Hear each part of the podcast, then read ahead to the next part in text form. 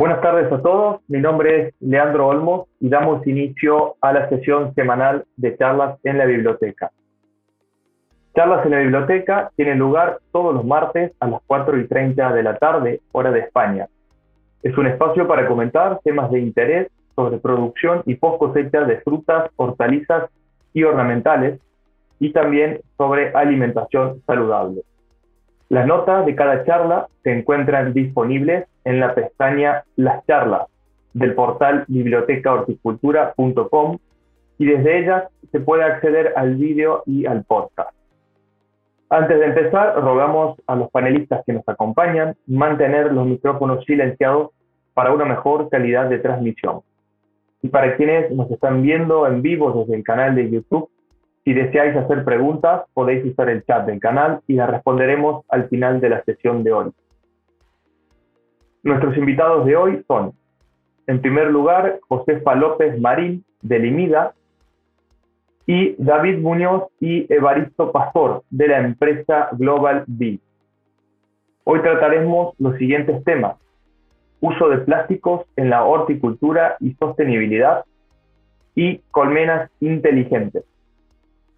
Damos inicio a la charla con nuestra primer panelista, Josefa López Marín, quien actualmente trabaja como investigadora y es la responsable del equipo de horticultura intensiva del IMIDA, el Instituto Murciano de Investigación y Desarrollo Agrario y Agroalimentario.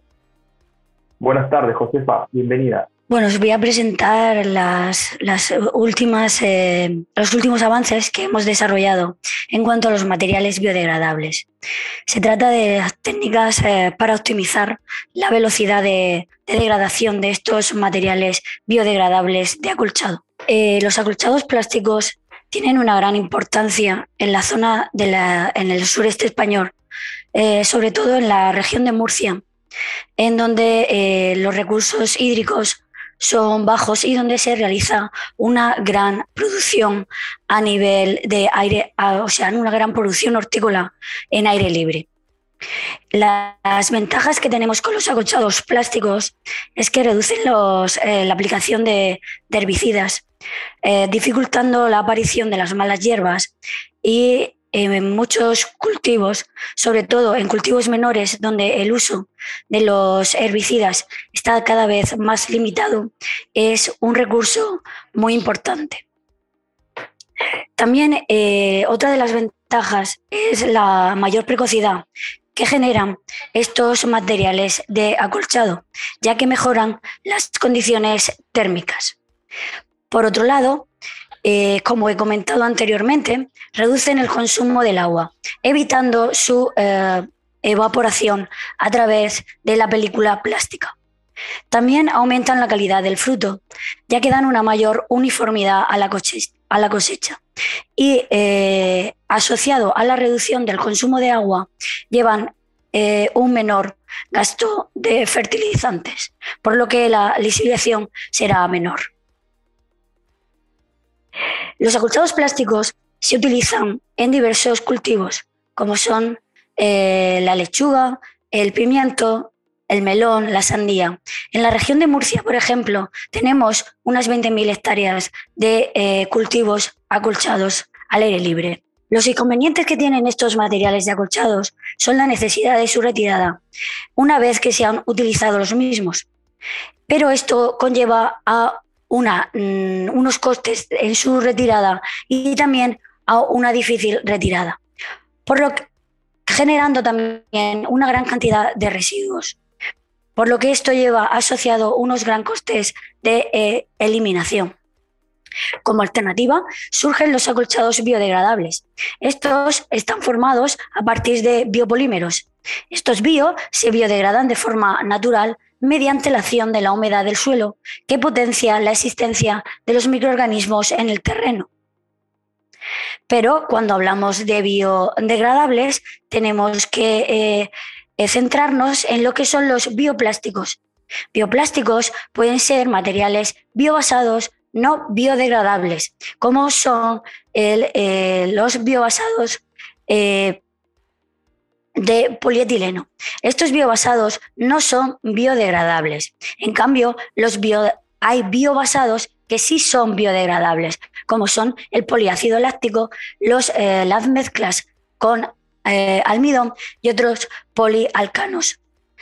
También dentro de los materiales fósiles hay biodegradables, como son la policarbolactona. Es decir, que materiales biodegradables, unos son biobasados y otros no tienen por qué serlo, pero también tenemos que saber que los biobasados no todos son biodegradables. Los eh, polímeros biodegradables se obtienen de tanto de fuentes no renovables, como he dicho anteriormente en mi eh, otra diapositiva, y también de biopolímeros. Los de fuentes eh, no renovables, pues tenemos la policaprolactona, eh, pero en cambio de los biopolímeros los podemos sacar, los podemos obtener de polisacáridos, de proteínas y de otros. También se pueden sintetizar a partir de biomorómenos, como es el ácido poliláctico, y eh, también se pueden producir estos biopolímeros a través de los microorganismos, como son compuestos bacteriales, como son los polialcanos. En esta diapositiva lo que quiero presentar es cómo eh, un material eh, no biodegradable a lo largo del tiempo no se degrada y en cambio los materiales biodegradables a lo largo del tiempo sí se van degradando, como podemos ver en estas fotografías. Esto es un material biodegradable con un espesor de 15 micras y este es son de un material biodegradable con un espesor de 12 micras. Como podemos ver, eh, la aceleración es un poquito más rápida, eh, la, la biodegradación es un poquito más rápida en el espesor de 12 micras que en el de 15. Lo que ocurre es que esta degradación es lenta y en, los cultivos intensivos, como los que se realizan actualmente, se requieren de eh, unos materiales que se degraden con mayor, eh, con mayor velocidad, sin que esto repercuta en el, en el desarrollo de los cultivos. Por ello, nuestros estudios se basaron en diferentes factores de que se eh, van a actuar en la biodegradación, como son, en primer lugar, los medioambientales con la temperatura y la radiación ultravioleta, la hidrólisis abiótica, que va a ocurrir en eh, presencia de humedad, agua, y por último, una degradación microbiana que va se va a ver favorecida por la presencia de hongos y bacterias. Por ello, en nuestros ensayos hemos estudiado diferentes tipos de material de acochado biodegradable, diferentes eh, cantidades eh, de eh, humedad, con la aplicación de diferentes dosis de riego, la aplicación de materia orgánica. hemos hecho ensayos de profundidad en el enterrado de los plásticos para su posterior degradación y también del tamaño de los trozos que se van a enterrar en el suelo. Eh, estos estudios los hemos hecho en los cultivos más representativos que se desarrollan en esta zona, como son el melón, el brócoli y la lechuga. Y los hemos estudiado con diferentes materiales biodegradables, hasta eh, un número de cinco comparados con un material eh, no biodegradable, como es el uso del acolchado de polietileno. Una vez que han finalizado el cultivo, eh, cuando finalizamos con las recolecciones, es cuando nosotros vamos a observar el periodo de, eh, degradación posterior.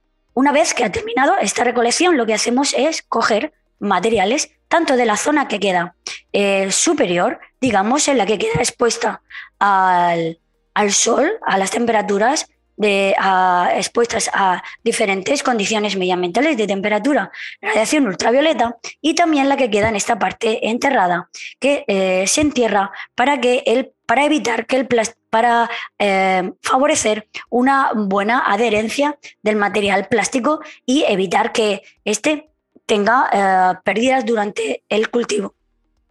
Una vez que hemos cogido los materiales, los trozos de estos biopolímeros de estos materiales biodegradables y el testigo los eh, llevamos a unas, eh, unos contenedores y en ellos eh, tenemos, de, mm, tenemos tierra, sustrato de este mismo, de este mismo campo de, de cultivo, el sustrato hortícola, y los introducimos estos materiales probetas, lo vamos a introducir en unas mallas, em, en unas mallas para eh, ir siguiendo su, su proceso de degradación.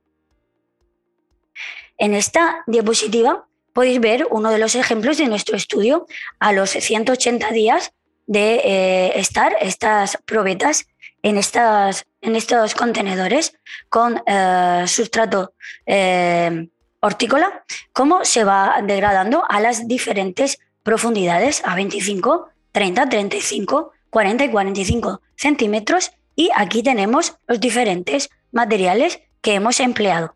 Estas observaciones las hemos continuado hasta que los materiales se han degradado completo. También hemos eh, estudiado diferentes materiales, eh, diferente, la, influencia de la materia orgánica. Materia orgánica procedente de eh, vacuno, de caprino y de ovino. La hemos comparado con un control el cual no tenía materia orgánica.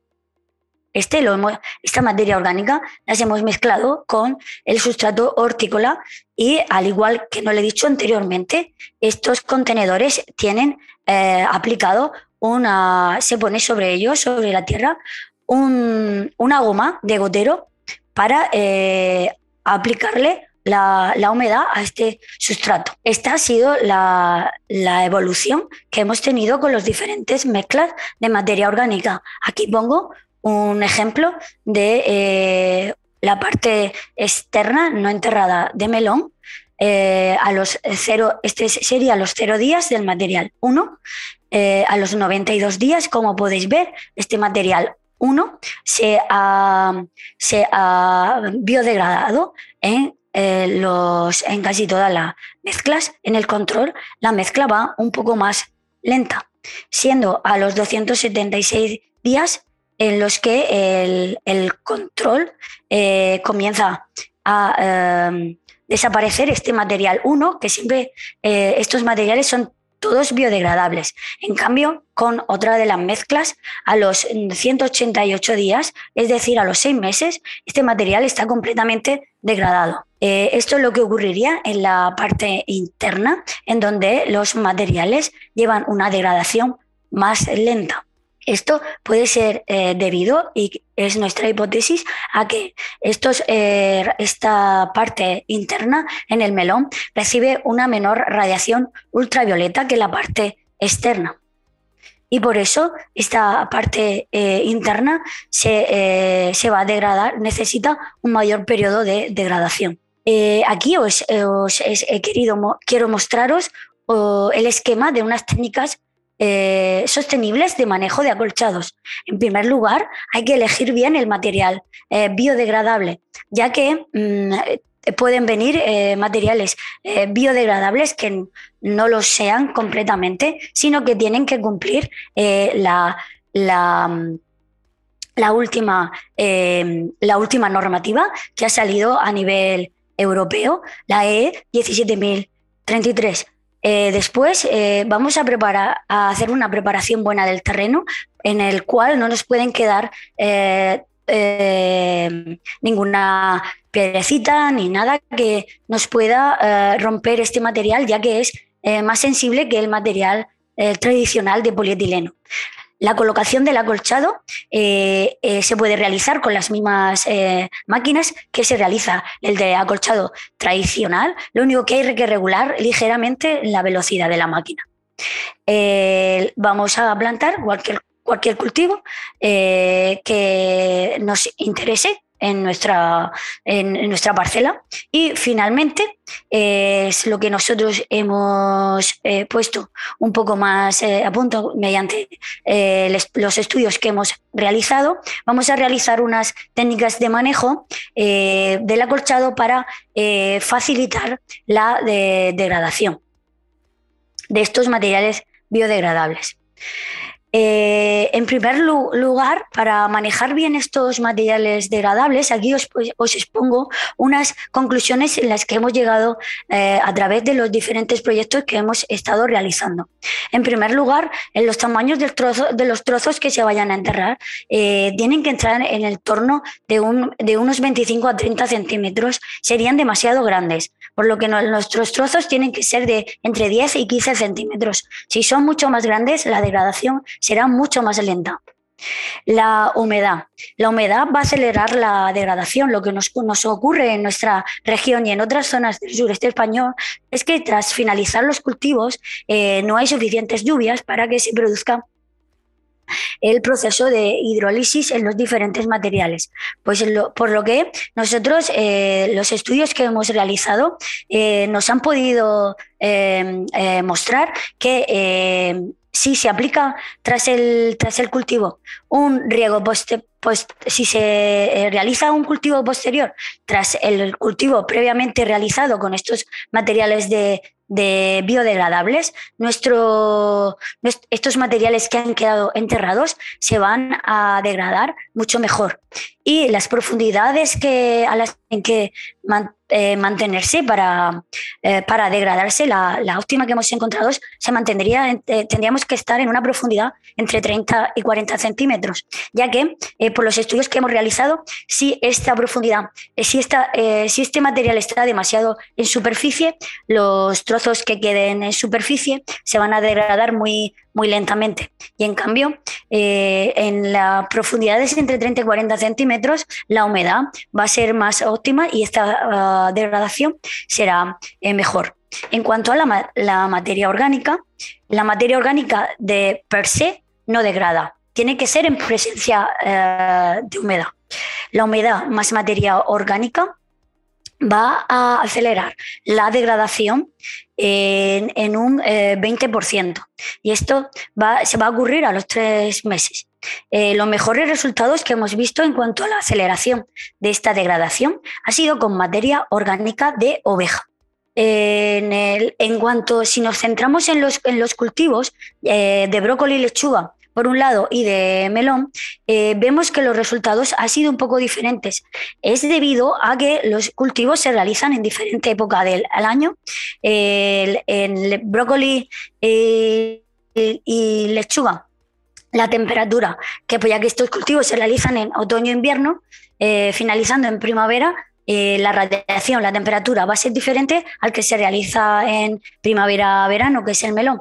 Así pues, en los cultivos de brócoli y lechuga, eh, a los tres meses de la incorporación en el suelo y aplicando materia orgánica de oveja y la presencia de humedad, la degradación en estos tres meses va a ser de un 80%, mientras que si no le aplicamos la materia orgánica estaremos entre un 50 y un 60%. A los seis eh, meses vamos a obtener una degradación de eh, eh, alrededor del 100% con materia orgánica y si no aplicamos esta materia orgánica estaremos en torno a, uno, a un 80%. En cuanto el melón, a los tres meses podemos obtener una degradación de un 80% aplicando materia orgánica y un cultivo posterior. Y eh, a los cuatro meses y medio, eh, eh, en presencia de materia orgánica y húmeda, tendremos alrededor de un 100% de biodegradación.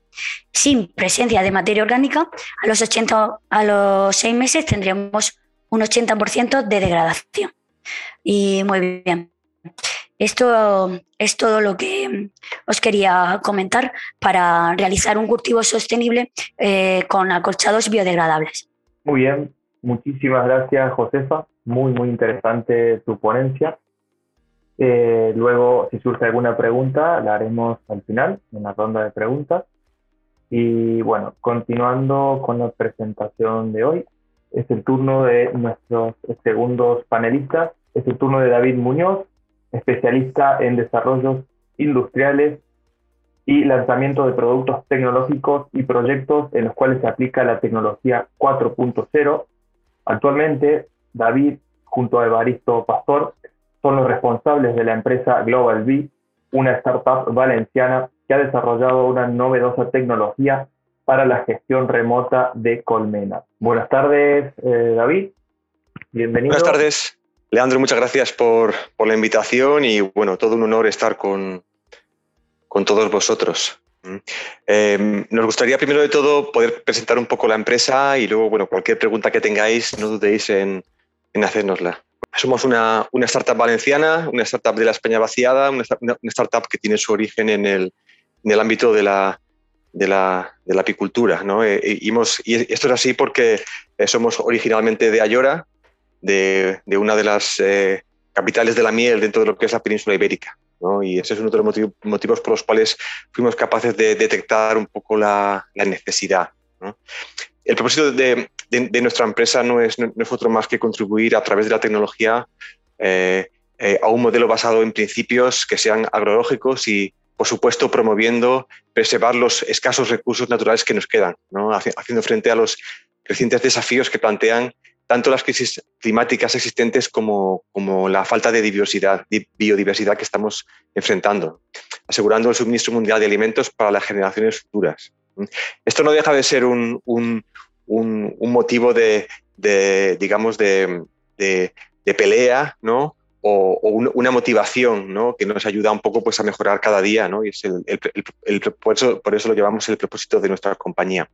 Eh, Aquí os podemos presentar varios, varios, varios testimonios ¿no? de gente que, que, tiene especial sensibilidad ¿no? en cuanto al problema de la abeja y lo que está ocurriendo con ella. ¿no? Por un lado, pues eh, mencionar que la abeja no deja de ser más un indicador eh, biológico que es muy sensible y que a pesar de todas las extinciones que ha sufrido, la situación actual en la cual se enfrenta eh, con el tema de los agrotóxicos y el manejo que está haciendo el ser humano de ella, pues eh, eh, de alguna manera la está, la está matando. ¿no? Luego, pues tenemos un par más de, comentarios por parte de tanto de, apicultores como incluso de investigadores del, CSIC, ¿no? que queremos dejar aquí un poco de testimonio por parte, por parte suya. ¿Qué es lo que ocurre? Pues en realidad eh, todos debemos reconocer la importancia de la abeja y, la, importancia de, protegerla de alguna manera. ¿Y por qué? Pues por la, importante dependencia que tienen los cultivos respecto a todo lo que es el, tema de la polinización. ¿no? Estamos hablando de que el impacto de la, de la abeja en la polinización del melón o la sandía, como podéis ver, es, esencial en, en, tonos, en, tonos de, nos no movemos en tonos del 100 al, 90%. Igualmente pasa con el calabacín o el, o el cacao. Eh, en cambio, existen otros tipos de cultivos donde cual, en, los cuales el impacto pues digamos es eh, eh, eh, más intermedio. Estamos hablando de almendras, melocotones, aguacates, café, peras, manzanas o cerezas, ¿no? Y moderada, pues en términos de para berenjenas, fresones, coco o, girasol. También es importante reconocer su importancia, la importancia de la, de la apicultura para aumentar la producción de semilla tanto en espárragos como en coles, zanahorias, cebollas, perejil, rábano, apio o, o alcachofas. Por otro lado, el valor de la polinización sí, como tamaño de mercado, pues aquí lo podéis ver. Estamos hablando de que eh, solamente en España en el año 2014 ¿no? alcanzaba, los 200 millones de euros. Eso para, una, comunidad autónoma como es la de Aragón. Eh, y luego en, eh, otras como pueden ser Murcia o Galicia estaban en el entorno de los 100 millones de euros. En cuanto al valor de la polinización a nivel mundial, pues aquí tenéis un poco las figuras que, se están moviendo. ¿no? Estamos hablando de 153 mil millones de euros en el mundo, 27 mil millones de euros solamente en Estados Unidos, 22 mil millones en Europa y 2.400 millones en España. Dicho esto, pues uno de los grandes problemas que estamos eh, enfrentando en el mundo de la abeja es el tema de la, mortalidad. Entonces, eh, bueno, diferentes estudios muestran eh, las, las, tendencias. Como veis, esta, que lo, que estamos aquí mostrando eh, son valores del año 2012-2014 aproximadamente y vemos valores de, hasta casi el 30% en países como, como Gran Bretaña o, o Bélgica. ¿no? así como los países escandinavos. En España estamos, estábamos en el año 2013 en el torno del, del 10%, pero fuentes que hemos consultado actualmente ya hablan de eh, valores de más del 20%. En cuanto a los problemas a, resolver, dicho todo esto, pues un poco y, poniendo un poco en el centro de la ecuación a los apicultores, por un lado nos encontramos con el problema de los robos, las intoxicaciones, la falta de alimento, la falta de polinización. ¿no? Es como parte de los riesgos que acechan a las, a las colmenas. ¿no? Por un lado, no debemos olvidar que eh, este sector no, deja de ser un sector trashumante que, eh, del cual se vive mucho en el medio rural. Eh, pero sí, debemos tener en cuenta que los activos se encuentran en muchas, muchos escenarios a cientos de kilómetros de distancia. En tercer lugar, y es una pena, ¿no? pero por regla general, el, el apicultor desconoce con, nivel de detalle de céntimo de euro lo que vale producir un kilo de, miel. Y además, eh, eh, no somos capaces de tener total trazabilidad del origen de la, miel. Esto nos da lugar a que haya un riesgo importante o muy importante de adulteración. De hecho, os podemos eh, confirmar que, creo que seguramente ya lo sabréis, es el producto más adulterado del mundo. Cuarto lugar, aquí no le gustaría tener claro de sus activos cuáles son las, características de, actividad de, la colmena, la evolución del peso de la colmena, cómo influye la temperatura o la humedad dentro de lo que es el ecosistema de ella, o si se puede incluso medir la acústica de dentro de la colmena. Y finalmente, pues eh, tener en cuenta eh, enfermedades que están acuciando a este ser vivo, los plaguicidas que, que acechan continuamente eh, su, sistema nervioso y, poder llegar a entender cómo es, cómo es la vida en el interior de la colmena. Estamos hablando de un, tamaño de mercado eh, que es de 361.000 colmenas solamente en la comunidad valenciana, que es donde estamos basados, 2,9 millones de euros en, en España o 15,7 millones de colmenas en Europa, de un total de 90 millones en el mundo. En cuanto al número de apicultores, eh, 24.000 eh, en España, 700.000 en Europa y 3 millones de eh, apicultores en el mundo. Eh, tenemos que tener en cuenta que el número medio de colmenas por cada asentamiento viene a ser unos 100 y el número medio de colmenas por apicultor profesional en España está alrededor de unos 406. Dicho sea esto, aquí esta es nuestra propuesta. ¿Y cuál es? Pues la siguiente. Por un lado tenemos Em, tenemos la, colmena, ¿vale? Que, eh, cuya intención y lo que estamos haciendo es sensorizarla. Es decir, estamos incorporando sensores de peso, humedad y temperatura, tanto en el interior como en el exterior de ella. ¿Eh? Eh, esto se llama iotizar o sensorizar el activo. ¿vale? Y con ayuda de, de, una serie de protocolos de comunicación adecuados, enviamos toda la información que se genera en tiempo real cada 15, 20, 25 o 30 minutos a, una, a un almacenamiento de datos que está en remoto. Una vez tenemos todos esos, datos, lo que se hace es, es un, minado de ellos, es decir, se, se limpian y se clusterizan de manera que podamos procesarlos adecuadamente. ¿Por qué? Porque los datos que tenemos deben ser veraces, veloces y verificables. Si a todo esto además le añadimos una capa de, blockchain, es decir, de total trazabilidad, para poder asegurar el, origen de la miel, muchos de los problemas que estamos teniendo a fecha de hoy eh, se eliminan o se minimizan. Y si además incorporamos capas de, inteligencia artificial, es decir, de algoritma, de algoritmia, seremos capaces tanto de detectar como de, predecir eh, el comportamiento de las abejas. Entonces, eh, ¿cuál es la situación actual? Pues lo, lo, hemos llamado colmena 1.0. ¿Y esto qué quiere decir? Pues una colmena en la cual no existe localización en remoto de los activos, una colmena en la cual no existe visibilidad de lo que ocurre en el interior de las colmenas y además tenemos apiarios expuestos al robo y al vandalismo. Entonces, seguramente el apicultor eh, tiene una serie de preguntas que a fecha de hoy no puede contestar, que son como por ejemplo, ¿cómo se encuentra la, salud de mis abejas? ¿Cómo va la producción de miel? ¿Cuándo recolectar? ¿Debo hacerlo ahora o me debo esperar? ¿Cuándo debo hacer mi viaje? ¿Eh? ¿O cuándo debo hacer el traslado a una nueva localización? con esta nueva, bueno, esta es un poco la, ejemplificando un poco ¿no? la situación, tenemos varios apiarios ¿no? y no existe ningún tipo de flujo de información desde el, apiario hasta el apicultor que se encuentra en, su caso. Con esta propuesta nuestra de Global Bee, lo que pretendemos es, eh, por un lado, eh, eh, como hemos dicho, sensorizar las, las, colmenas. ¿Para qué? Para tener un sistema plug and play. ¿Eso qué quiere decir? Que sea muy fácil de instalar. Queremos que el sistema se instale en menos de cinco minutos para cada una de las colmenas donde se, instala. Como veis, tenemos dos tipos de, marcos. Uno tenemos en la parte de abajo, que es la, que suma tanto la cámara de almacenamiento como la cámara de, como, la cámara de cría, y otro entre la cámara de cría y la cámara de almacenamiento. ¿Mm? Además de ello, también incorporamos sensores de temperatura y humedad ¿eh? y un contador de paso que, si se desea, también se podría llegar a, incorporar. ¿eh? Todo ello acompañado de una caja de electrónica y una antena Sigfox. ¿eh? Con, esto, ¿Con esto qué es lo que ganamos? Ganamos la localización remota de los activos de una manera conocida y controlada en todo momento. Conocemos qué es lo que ocurre en el interior, en el interior de la colmena. Podemos tener protección frente al robo y vandalismo por el GPS que lleva incorporado.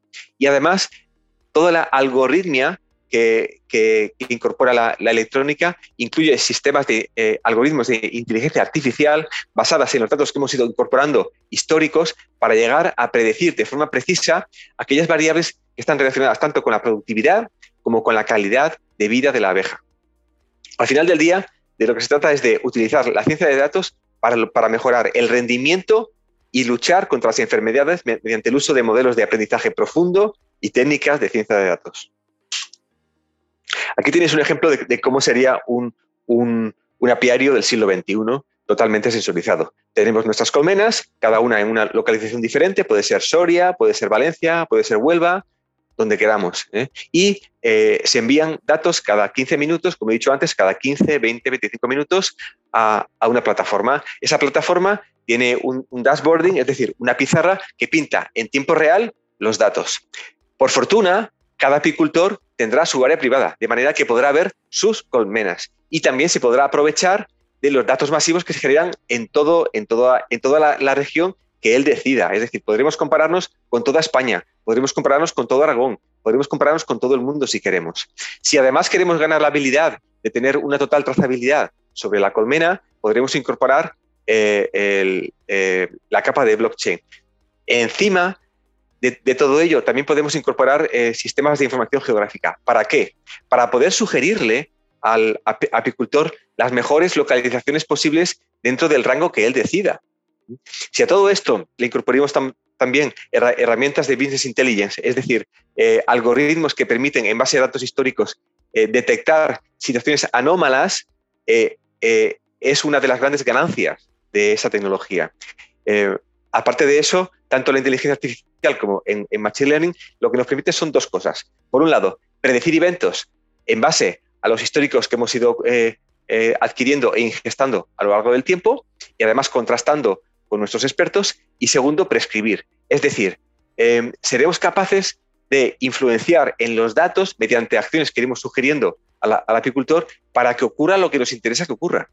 Y todo esto permitirá, todo esto en, el, en la mano del, apicultor o en el móvil del apicultor, de manera que pueda establecer planes de acciones inmediatas. Al final del día, nuestra propuesta se basa en cuatro pilares. Por un lado, el esquema, es decir, estamos hablando de colmenas totalmente sensorizadas que darán cobertura a todo el apiario. Y además podremos tener la habilidad de proteger el 100% de ellas frente a robo y apertura. Segunda, eh, el segundo pilar, la sensorización. ¿Esto qué quiere decir? Que podremos geolocalizarlas y además podremos pesar y conocer el peso tanto de la cámara de cría como de la cámara de almacenamiento. Podremos incorporar contadores de actividad. Conoceremos la humedad y temperatura de, la, de la, colmena y podremos incluso detectar su, apertura. Tercero, ¿con qué tecnologías estamos trabajando? Pues primera de todas y más importante, IoTizar, IoT, eso es, es, decir, poner sensores en la colmena. Segundo, esas colmenas se llevan a la nube, al cloud. Y tercero, mediante blockchain podemos asegurar que los datos que recibimos son veraces.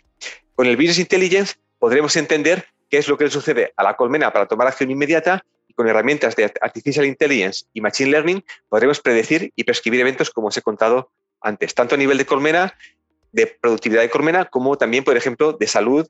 Eh, eh, eh, estamos poniendo el ojo aquí, el, el, objetivo sobre la barroa y los agroquímicos. Y finalmente, pues que sepáis que este sistema por fortuna, es adaptable a todo tipo de colmenas.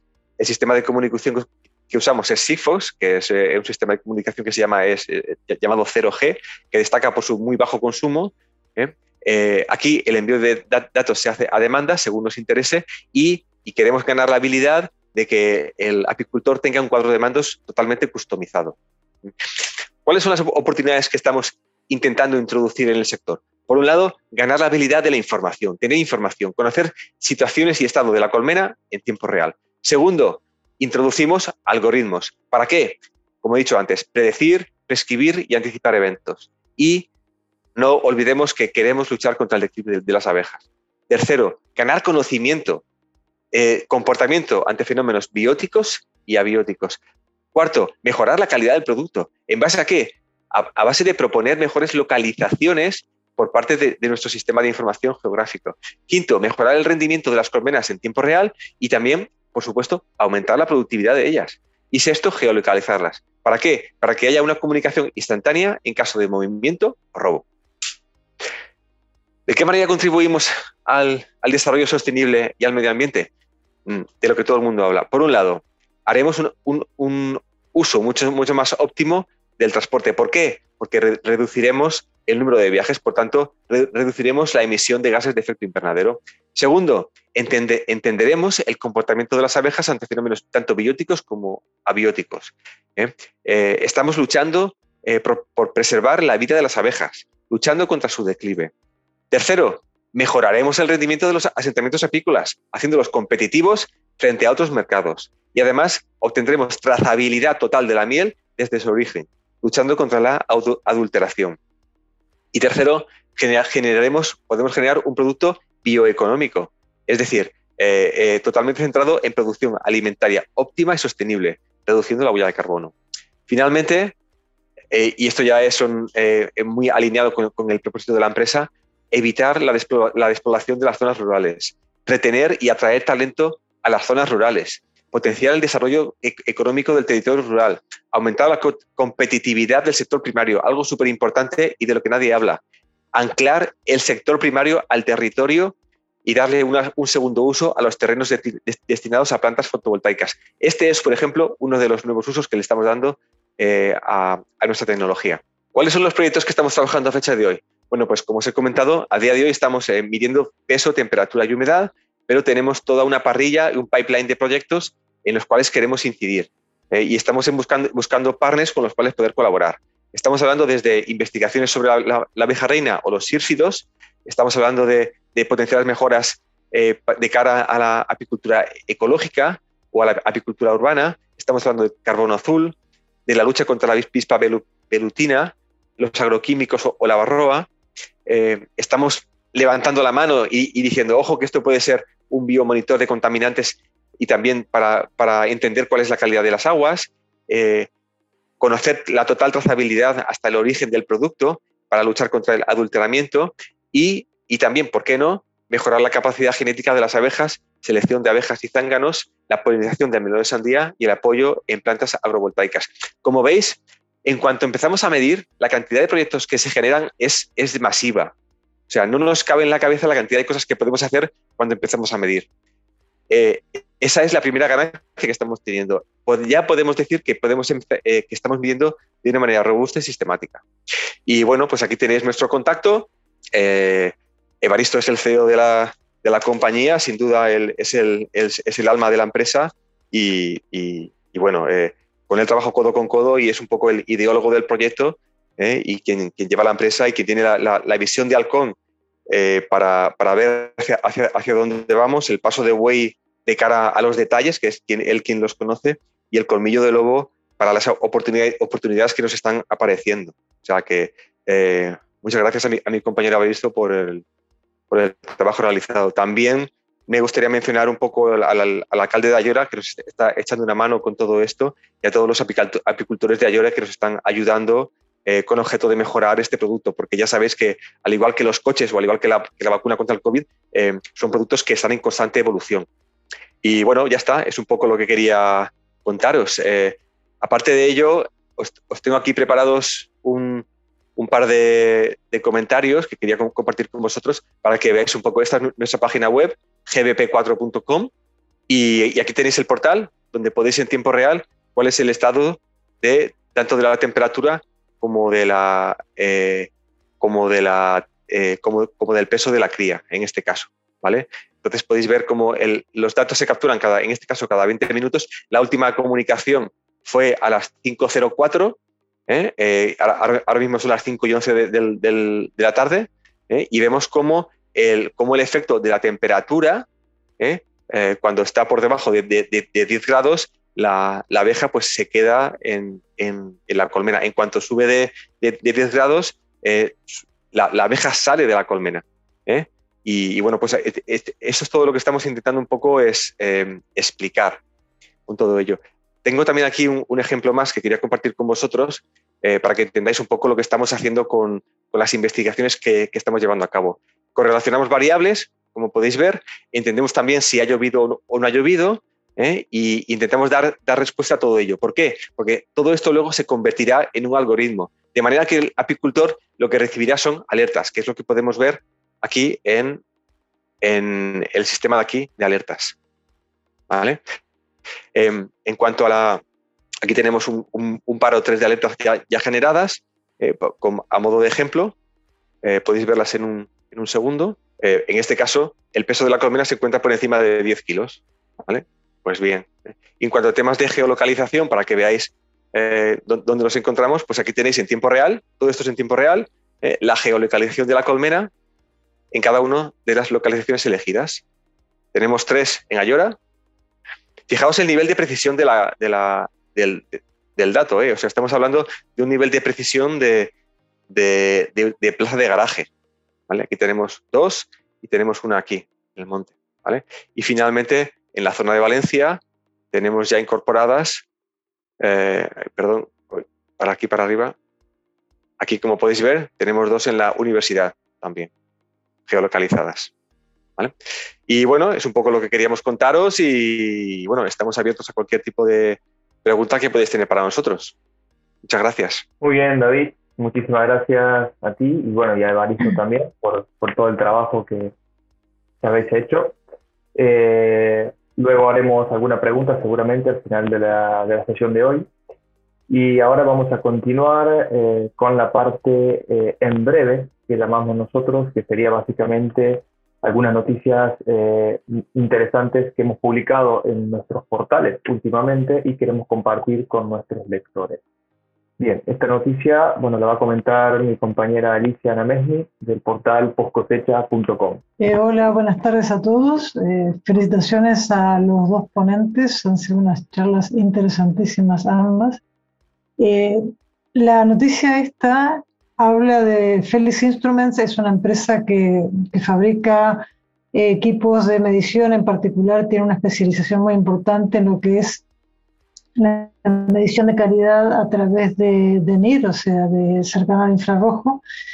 Esta noticia que tenemos en la pantalla, que es una noticia que está publicada en el portal Post Cosecha, habla de que eh, cuando vayáis al portal veréis que lo que habla realmente es que esta empresa está participando en una feria en Colombia, eh, que se va, a participar en una feria que se hace a principios de la, a finales de esta semana, en la cual van a estar con sus equipos de medición. Nosotros la tenemos a colación, porque aún no, no la tenemos publicada, pero estará publicada al final de esta semana, que esta misma empresa va a realizar en el día 16 de diciembre en Málaga una demostración de sus equipos de eh, medición de calidad también de aguacate. Sabes que Málaga es una zona donde está la mayor parte de la producción de aguacate en España. Eh, nosotros a través del portal y a través de, la, de los boletines electrónicos informaremos en detalle, pero para quien puede interesarle, esto será el día 16 de, de diciembre, que es un jueves, empezará aproximadamente a las 11 de la mañana y la idea es que llegue hasta principio de la tarde, o sea, hablar una explicación por parte de la empresa de cómo funciona el equipo y sobre todo cómo lo utilizan los eh, usuarios, más allá de cómo funciona la parte técnica. Cómo lo utilizan los usuarios, habrá la posibilidad de, de trabajar con el equipo y después se harán mediciones directamente en campo. Eh, quienes están interesados, como os digo, en el próximo boletín habrá información. Gracias. Muy bien, gracias a ti, Alicia. Eh, y ahora continuamos con Paula Navarro. Bueno, la noticia para los que no puedan ver la pantalla y nos escuchen es eh, del Tatrac lanza un nuevo servicio de Flash Track para rastrear los envíos marítimos de mercancías. Bueno, como todos sabemos, el colapso que ha habido mundialmente de, logística ha sido tremendo y bueno, se están adaptando muchas medidas y se han hecho muchos cambios para que los puertos principales no se vean eh, cara al 2022 tan colapsados como alguna medida ha sido aumentar eh, la distancia de las colas de los barcos, como aumentar las millas. Primero se hacían 40 millas la cola, ahora se hacen 150, pero bueno, eso se ha visto que no va a ser suficiente cara a todo el acumulo de barcos que hay en puertos principales, como por ejemplo el de Los Ángeles o el de Long Beach. Por eso Delta Track se ha adelantado y lo que ha hecho es eh, iniciar eh, el proyecto este de servicio de Flash Track que lo que hace es que son los registradores que se colocan en los contenedores dentro del barco, no en el barco, sino en cada contenedor. Entonces el cliente puede saber en todo momento dónde está su contenedor, dónde se encuentra, tanto la temperatura como la humedad, la luz, y hace todo el registro. De esta manera el cliente puede adelantarse a eh, hablar con sus proveedores o importadores exportadores y avisarles de que, eh, por ejemplo, su mercancía debido a los retrasos igual no llega a tiempo o sí que llega a tiempo y poder adelantarse a todo el tema de no estar todo el rato pendiente o estar esperando en el propio puerto, esperar a ver si tu mercancía llega o no. De esta manera, bueno, se, facilitará mucho eh, todo el tema para, el transporte. Eh, para ver la noticia completa y ver cómo funciona todo este sistema, os dejaremos el enlace en el vídeo de YouTube del portal Post Cosecha. Muy bien, muchísimas gracias, Paula. Y bueno, ahora yo comentaré este, esta noticia que está publicada en el portal tecnologiahortícola.com y habla de que España eh, apuesta por el uso de drones en la agricultura. Eh, el pasado mes de octubre se dieron a conocer las subvenciones del gobierno de España para la ejecución de proyectos de interés relacionados a la productividad y sostenibilidad agrícola. Uno de los tantos proyectos seleccionados ha sido el grupo operativo Citodrone, quienes eh, realizaron el proyecto Validación y Seguridad de las aplicaciones aéreas con drones en el entorno agroforestal. Este proyecto tendrá una duración de dos años y el objetivo principal es impulsar el uso de drones para la aplicación segura de productos fitosanitarios, teniendo en cuenta principalmente la salud de las personas y el medio ambiente. Así que invitamos a aquellas personas que quieran informarse más acerca de este interesantísimo proyecto a leer el artículo que se encuentra publicado en el portal tecnologiahortícola.com. Bueno, entonces eh, hemos llegado a la sección de ronda de preguntas en, las cuales, bueno, haremos algunas preguntas a, las personas que han participado el día de hoy en la, en la charla. Sí, sí, tengo. Leandro, me gustaría complementar una información que has dado de Josefa, que ella eso no lo pone en su currículum, pero creo que es muy importante. Eh, Josefa es una investigadora que cuando hace ensayos, además de todo lo que estudia, que bueno, nos ha hecho una demostración, eh, hace una cuantificación del costo que tiene eh, las tecnologías que ella propone incluir. No es el caso de hoy, porque entiendo que está en otra etapa el proyecto, pero creo que son, bueno, por lo menos yo no conozco muchos casos de investigadores que hacen sus trabajos y además lo cuantifican, con lo cual eh, creo que es un valor muy importante desde el punto de vista del agricultor, del usuario, ¿no? porque hay muchas tecnologías que sí que son eh, que dan resultados, pero a veces hacen los números y, dan resultados más dificultosamente. Entonces, eh, nosotros tenemos publicado en el portal Post Cosecha eh, dos artículos de Josefa hablando del cultivo del pimiento en el campo de Cartagena y bueno, en, ambos casos hay cuantificaciones. Josefa, yendo al, a, la, bueno, al, a lo que nos has explicado hoy de los, ensayos que estáis haciendo, bueno, muchas gracias porque nos consta que estás con una fonía importante y ha sido un esfuerzo eh, lo que has comentado. Me gustaría saber de, digamos, en lo que estáis ensayando, hay una serie de requisitos para que después se pueda poner otro cultivo, es decir, en la, vuestros resultados cruzados con la práctica habitual, ¿no? en la zona, que es donde habéis estudiado, ¿son factibles, eh, digamos, se cumplen los requisitos de que el plástico se degrade lo suficiente para que puedas implantar otro cultivo, o tienes que ir a un cultivo que no requiera plástico como segundo, en fin, cuéntanos un poquito cómo crees que se pueden utilizar esta información. Vale, es que, eh, mm, bueno, muchas gracias por tu palabra, Alicia. Eh, me has halagado mucho y muchas gracias.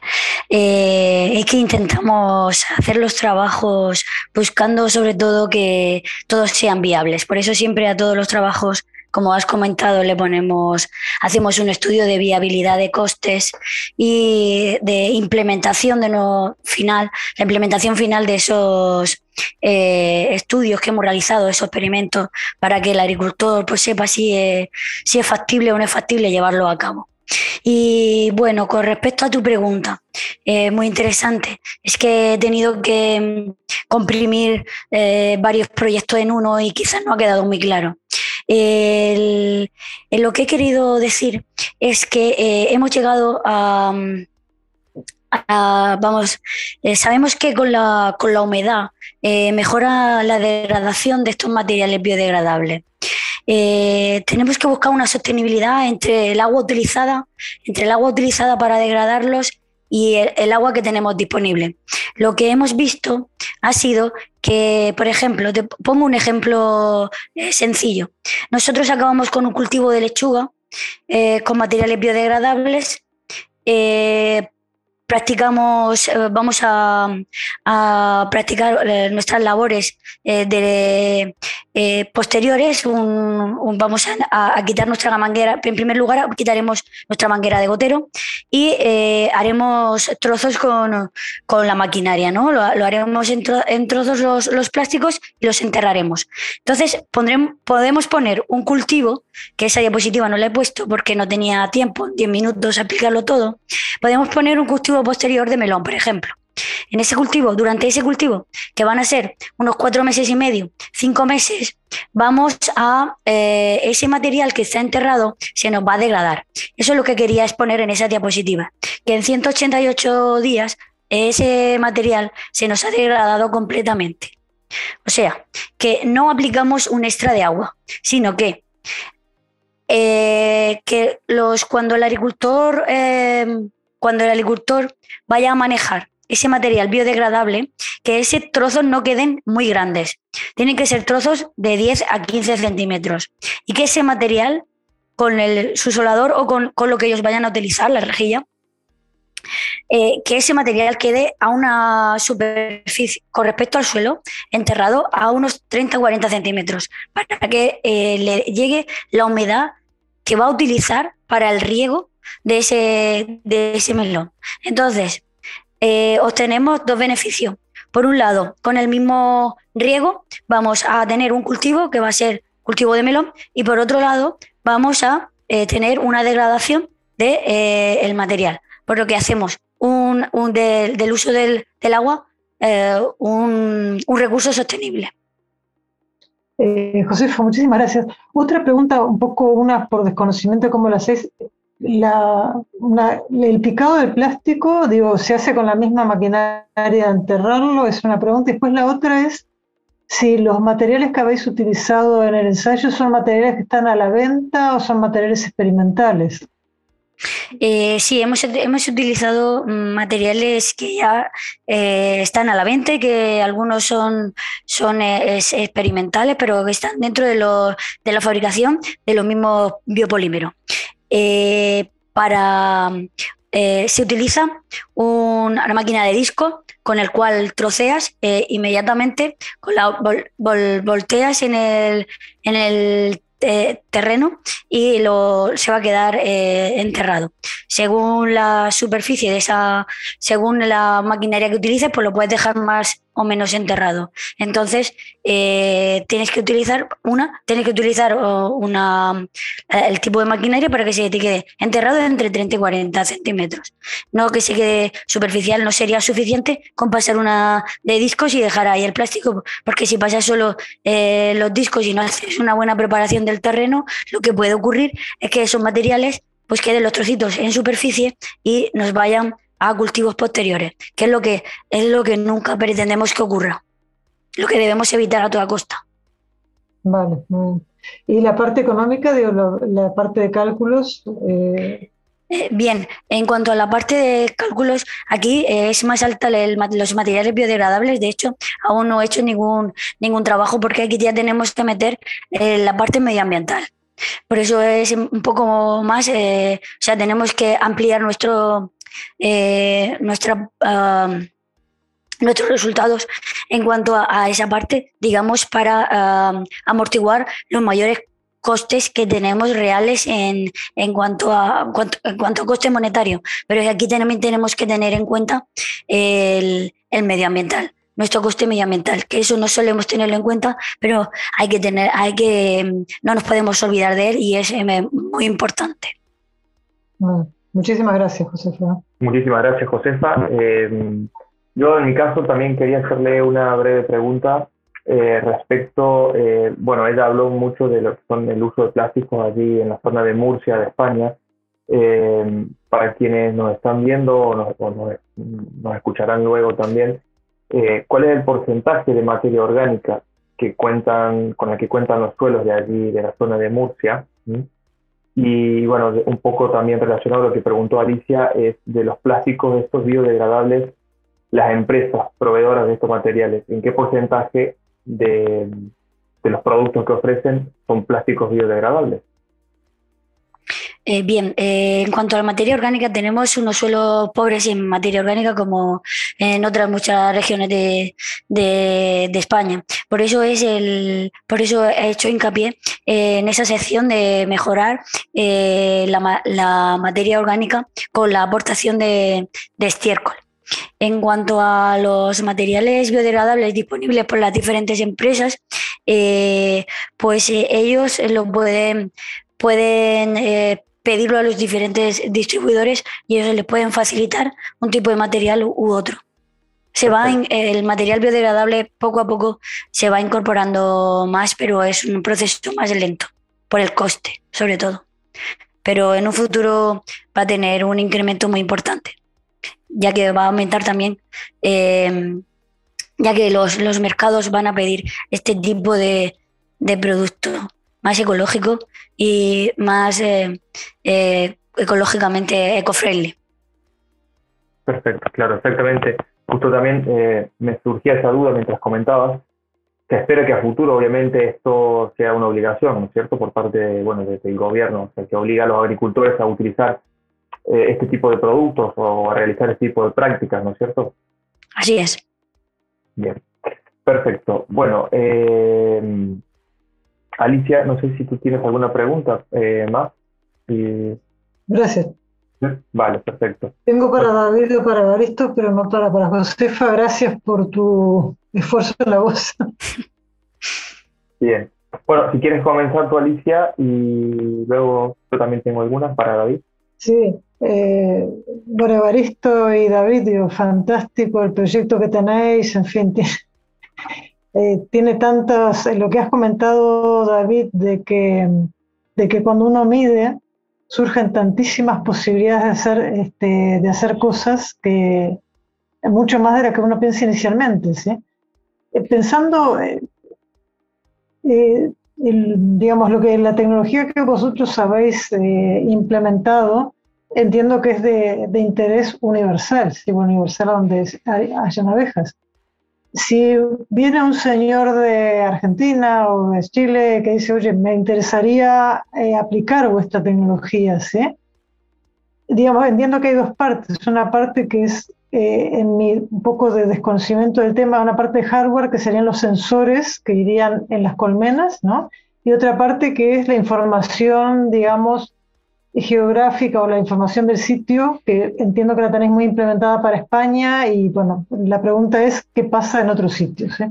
Sí, mm, vale, la, respuesta ante ello, y Alicia, muchas, muchas gracias por la pregunta, es, es, sencilla. El, tú cuando lo compras, lo compras todo, compras el pack, compras el hardware y el software. Entonces, eh, hemos estado trabajando muy duramente con el tema del hardware para, para y sensorizando el, los, los marcos ¿Para, ¿Para qué? Para medir y medir bien, medir con un nivel de precisión que sea lo suficientemente interesante como para que el, apicultor o cualquier otra persona que esté interesada, ya, sea un intermediario, ya sea una, eh, cualquier distribuidor de miel, por ejemplo, ¿no? o incluso una aseguradora, ¿no?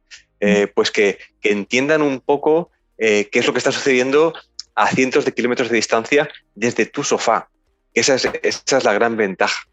Entonces, ¿tú, qué compras? Compras el, todo el dispositivo y luego efectivamente que cuesta X, ¿vale? Estamos trabajando en minorizar el, precio del, dispositivo porque os podéis imaginar cuando uno está haciendo prototipos, el, coste que tiene esto es, tremendo. Eh, eh, hemos generado una serie de equipos, los hemos, eh, hemos trasteado mucho con ellos, los hemos llevado a modo de fallo. ¿Y por qué? Porque los hemos estresado. Con, con, objeto de entender cuáles son las capacidades del, dispositivo. A día de hoy nos, sentimos confortables con las mediciones que estamos obteniendo. No obstante, ha sido realmente un dolor de cabeza llegar a medir con, un nivel de precisión, digamos, aceptable. Entonces, una vez medimos eh, bien, y de manera consistente, el siguiente paso eh, ya es jugar con los datos. Eh, entonces, respondiendo un poco a tu pregunta, tú compras un hardware con un software y, de la misma manera que tú tienes un móvil, que es un poco el hardware, y, luego cada mes pagas un fee, pues aquí es igual. la, idea es comprar un el, dispositivo, que es plug and play, es decir, en menos de cinco minutos queremos que se instale y se ponga en funcionamiento y, luego cada, un, cada mes pues, pues habrá una, cuota mensual que será mínima. ¿eh? Es un poco la, idea de negocio que, estamos barajando a de hoy. Eh, y una pregunta así un poco, por ejemplo, con lo que comentabais de hacer recomendaciones de a dónde llevar las colmenas. Sí. Eh, esto se basa, se basa en datos climatológicos, es decir, yo en base a datos climatológicos puedo inferir que están floreciendo los manzanos en Lérida o en datos tecnológicos eh, de los manzanos reales. Sí, eso seguro que Baristo, que es el, experto en este ámbito, lo, explicará mucho mejor. No sé si está online. Sí, pues bueno, Alicia, te respondo de forma sencilla. A día de hoy, eh, lo que nosotros intentamos es, además de medir lo que son las los parámetros internos de la colmena, cuando hablaba David de que los relacionamos con el, sistema de información geográfica, es que los queremos relacionar con parámetros externos a la colmena. A día de hoy existen infinidad de capas de, sistemas de información geográfica que nos permiten relacionar lo que está pasando dentro de la colmena con el exterior. Desde cantidad de agua existente en un entorno próximo, tipo de cultivos existentes en un entorno próximo, tipo de vegetación por potencial eh, en función de la climatología o la adaptología del lugar.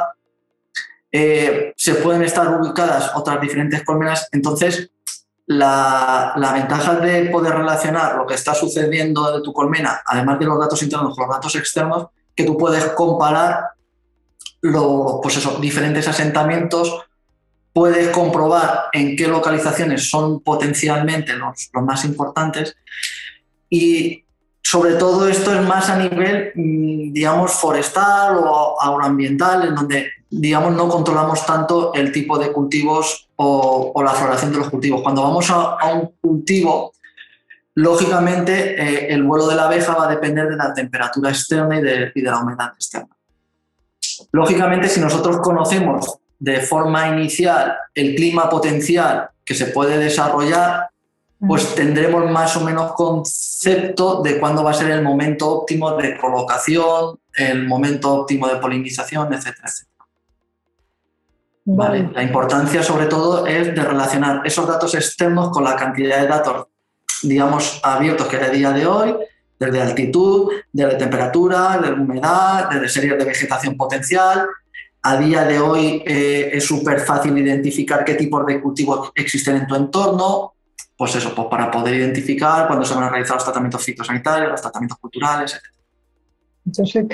Y otra, mi última pregunta. Eh, ¿Vuestro dispositivo, digo, tiene, identificáis las colmenas en el sentido de identificarlas externamente? Es decir, si viene una persona con malas intenciones y se quiere llevar vuestras colmenas o las colmenas de vuestro cliente. ¿Tenéis algún cartelito que diga Global Bee Inside o algo por el estilo que, que diga, oye, ¿esto está protegido? Bueno, una, cosa que sucede con todo esto y es, muy curioso es que cuando tú pones que estas, estas colmenas están sensorizadas o tienen un dispositivo de alarma, eso eh, eh, de manera natural eh, hace huir al, al ladrón. ¿no? Entonces, ¿Cómo lo sabe? Lo sabe porque, porque se da cuenta que hay sensores en el campo. Claro, porque, porque entonces el, el, el, ladrón, si, si, no es, si no es una persona, eh, eh, vamos, si tiene dos dedos de frente, eh, y o, bien arranca el dispositivo, o bien el geolocalizador tendrá totalmente geolocalizado, dicho sea la palabra, ¿no? el, el activo a lo largo de todo el camino. Entonces, a, nosotros nos pasa eso. O sea, una de las características del dispositivo es la duración de la batería. Eso es muy importante, Alicia. ¿Y eso qué quiere decir? Es que como en vez de enviar datos de manera masiva eh, eh, en tiempo real, lo que, hacemos es solamente enviamos datos cada 15 minutos y, de manera muy particular, es decir, los menores datos posibles. Esto, con esto conseguimos que, primero, eh, la duración de la batería se puede extender hasta 3-4 meses, con lo cual el apicultor no tiene que temer, ojo, no voy a ser que se, quede, sin batería. Y segundo, y también es muy importante, eh, en caso de que haya un movimiento inesperado de la, colmena, el GPS sí que se pone en marcha. Entonces sí que es verdad que hay un consumo inhabitual o exceso, excesivo de la batería, pero te permite tener geolocalizada con un nivel de precisión de plaza de garaje la colmena, con lo cual eh, claro, pues eh, te, permite eh, dormir tranquilo. Luego, otra consideración que debemos de, tener en cuenta es que em, em, hacemos mucho uso de la estadística. ¿Por qué? Pues porque para disminuir el precio que tiene que pagar un agricultor por un, por un dispositivo como este, que no es barato, ¿eh? lo que se hace es hacer uso de la estética y sabemos con un nivel de confiabilidad del 80% de que basta con sensorizar el 5% de tus colmenas para, para tener una fiabilidad del, dato del 80%. Y eso es muy importante. Es decir, si tú tienes un apiario con 100, con 100 colmenas, no tienes que comprar, que comprar 100 dispositivos, basta con comprar 5 Nada más. No tienes que comprar 100, dispositivos, solamente 5, con lo cual es una gran ayuda para el agricultor. Y, un poco, y ya mm, aprovecho un poco el foro para que, eh, dado que en enero, febrero, marzo eh, se van a abrir las ayudas para los apicultores, para la compra de equipos, para el aumento de, eh, de productividad de sus colmenas, que, bueno, que estamos a su disposición, que el, el valor de la subvención creo que ronda hasta el 70%, ¿eh? Y que, bueno, que, tienen las puertas abiertas para, abiertas para, para poder hacer cualquier otro tipo de colaboración. Incluso estamos también buscando eh, eh, empresas tractoras para cubrir todas estas iniciativas en términos de I O sea, muchas de las, de las ideas que, han surgido aquí, que os hemos planteado, no dejan de ser proyectos de I que necesitan de recursos para, para ser lanzados. Y, bueno, eh, una de las cosas que estamos muy orgullosos es que primero medimos, segundo medimos bien y tercero estamos teniendo, o sea, eh, hay actores eh, y, venture capitals y, fondos de inversión en Israel que han puesto los ojos en, nosotros, o sea que algo bien estaremos haciendo, ¿vale? Y, animamos a las empresas tractoras españolas a que nos contacten para dar lugar a este tipo de proyectos que estaban en fase de, de ideación. Y un poco, Alicia, en respuesta a lo que, lo que preguntabas, uno de los sensores que tenemos es un acelerómetro. ¿Qué quiere decir? Que si algún ladrón intentara mover o romper el sensor que nosotros tendríamos, tenemos, el acelerómetro lo que activa es el GPS y automáticamente se geolocaliza y llega una alerta a la. Es decir, además de ver toda la sensórica, y lógicamente es como cuando tú vas a robar una casa, no es lo mismo que tú veas una cámara y un cartel que ponga que está eh, videovigilada, realmente uno de los potenciales, bueno, realmente un sensor que tenemos que sí que ayuda a todo esto es el acelerómetro, que cualquier movimiento eh, que se produzca en la colmena, ya sea para arrancar el sensor, ya sea para abrir la colmena, ya sea para trasladarla, automáticamente le genera una alerta al apicultor que le advierte que se está produciendo. Bueno, muchas gracias. Eh, muy interesante y, bueno, y muy seguro, de hecho, lo que plantean, ¿no? Eh, creo que Paula tiene una pregunta. No, sí, yo respecto a lo que estaba diciendo Evaristo, o sea, la alerta que le llega al apicultor, el dispositivo que tiene, o sea, ¿qué es? ¿Dónde te llega o cómo? Bueno, pues te llega lo, a, tu nivel de usuario del panel de control y vamos a intentar que te llegue un correo electrónico o un mensaje de texto a tu teléfono móvil. Ah, te avisa directamente al teléfono móvil. Sí, sí, sí, claro. locura. Por supuesto. Sí, sí. Qué cómodo. Claro, entonces. ¿Y eso más o menos cuánto cuesta todo esto? En plan, esto tendrá un. Bueno, estamos en fase prototípica. Queremos lanzar. Bueno, ya tenemos un primer pedido de cinco, de cinco marcos que tenemos que entregar ahora en, diciembre, lo que nos está ocurriendo, y no os lo vais a creer, es que la crisis de los semiconductores mm. nos está afectando. O sea, es, eh, es, tremendo, ¿no? ¿no? No, podemos fabricar más, más marcos porque, porque no hay componentes para poder finalizar la, placa base. ¿no? Pero, pero vamos, eh, los prototipos eh, no, son, no son baratos Ni, y, los dispositivos no son, no son baratos.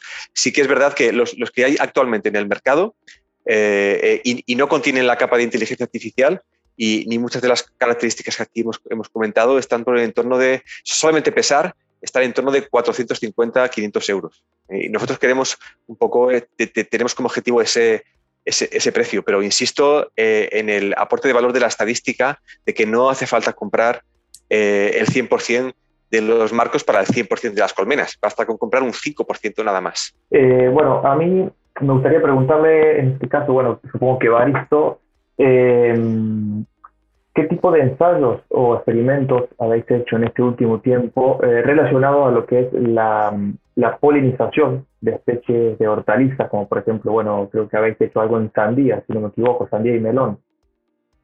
Bueno, pues lo que sabéis que para la sandía y el melón se, han gastado los polinizadores eh, de forma recurrente y reiterada en el tiempo para intentar aumentar eh, su productividad.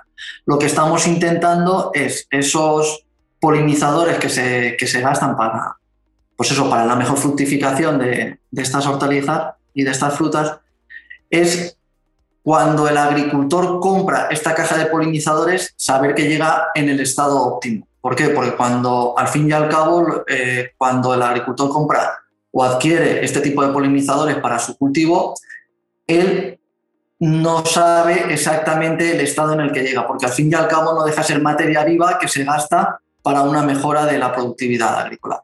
Nosotros lo que intentamos con, digamos que midiendo, que como muy bien contaba Alicia, que cuando una vez empiezas a medir te surgen un montón de dudas, un montón de nuevos proyectos, es garantizar que el agricultor compre o adquiera el, el producto en las mejores condiciones posibles para que su polinización sea lo más efectiva.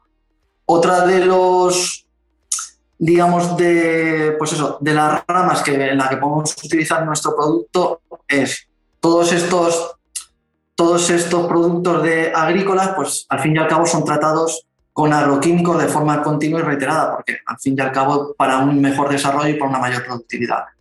Lógicamente, si nosotros sabemos lo que le pasa a la colmena, podemos identificar la, buena o, mala eh, repercusión que tienen dichos estos fitosanitarios o agroquímicos sobre los insectos polinizadores del entorno.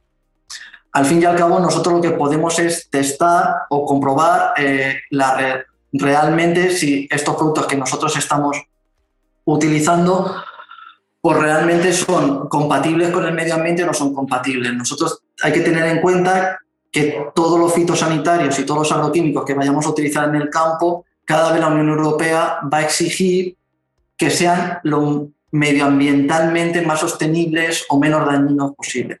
Entonces, al fin y al cabo, nosotros midiendo lo que sucede en la colmena, utilizamos la abeja como un bioindicador. Vale, perfecto.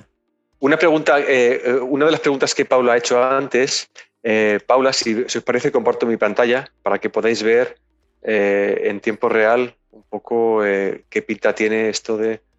Eh, Aquí, Paula, tienes, fíjate, esta es la, alerta que, he comentado antes, ¿no? Tenemos una alerta generada para, para demostrar de que a, base de, generar muchas alertas podemos informar al apicultor en tiempo real de eventos anómalos que, nos puede, que pueden ser de, nuestro interés. ¿no? Y uno de ellos es el tema del, el hecho de que la colmena pueda estar siendo desplazada. Fíjate cómo cada minuto ¿eh? el GPS envía una información ¿eh? con, la, localización que, está teniendo en, el último momento. ¿eh? un poco para que, para que veas que esta, información a, día de hoy se, encuentra aquí en, el, en, la plataforma, ¿vale? pero sin ningún tipo de problema te puede llegar a tu móvil vía SMS, vía mail o vía WhatsApp. como tú desees. ¿Vale? Bien, perfecto. Bueno, yo haría una última pregunta por parte mía y quería saber, bueno, eh, el tema de la barroa es un problema, digamos, el acro genera muchos problemas en, lo que son las colmenas. Eh, digamos, el dispositivo, cómo ataca ese tipo de problemas, como por ejemplo la barroa o, bueno, la presencia de neonicotinoides que comentaba recién.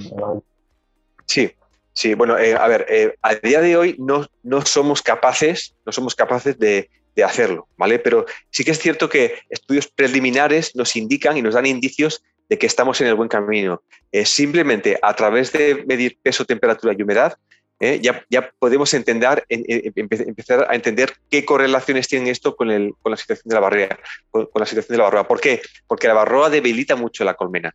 ¿no? Entonces, si, pues, si a, través de comparaciones con el resto de con colmenas que estén, eh, digamos, bien de salud, ¿eh? pues ahí se pueden eh, empezar a tener indicios de, que algo está sucediendo. Entonces, eh, un poco la, hoja de ruta que hemos trazado con el tema de la barroa está, muy relacionada con entender cómo, de qué manera las, bajadas de peso, las mermas o la, baja actividad, por ejemplo, de la colmena, ¿no? porque se encuentra debilitada, nos tiene que ayudar a, entender si existe barroa o no y en qué grado. Pero insisto que son, son, todo esto son indicios que todavía estamos en fase de, investigación. Em, invitamos, y otra vez insisto en el tema, a empresas tractoras a, participar de este tipo de investigaciones porque sin ellos no, podemos llegar a buen término. Bien, bueno, eh, muchísimas gracias por tu respuesta, David, muy claro. Y bueno, si no hay más preguntas, eh, vamos a dar por, por finalizada la, la sesión de hoy. Eh, acabamos la sesión semanal de charlas en la biblioteca en la que nos han acompañado Josefa López Marín de Limida y eh, David Muñoz y Evaristo Pastor de la empresa Global B. Muchas gracias por la participación a nuestros panelistas invitados y al público que nos ha acompañado a través del canal de YouTube. En la próxima jornada de charlas en la biblioteca, que no será el martes próximo, sino que será el martes 14 de diciembre, se tratarán los siguientes temas vacunas para hortalizas, nuevas estrategias para el control de virosis en plantas y la polilla guatemalteca y otras polillas de la patata. Recordamos que las notas con más información, vídeo y podcast de las charlas en la biblioteca se encuentran en la pestaña Las charlas del portal bibliotecahorticultura.com. Os deseamos una buena semana y nos vemos en la próxima jornada de charlas en la biblioteca. Muchas gracias a todos.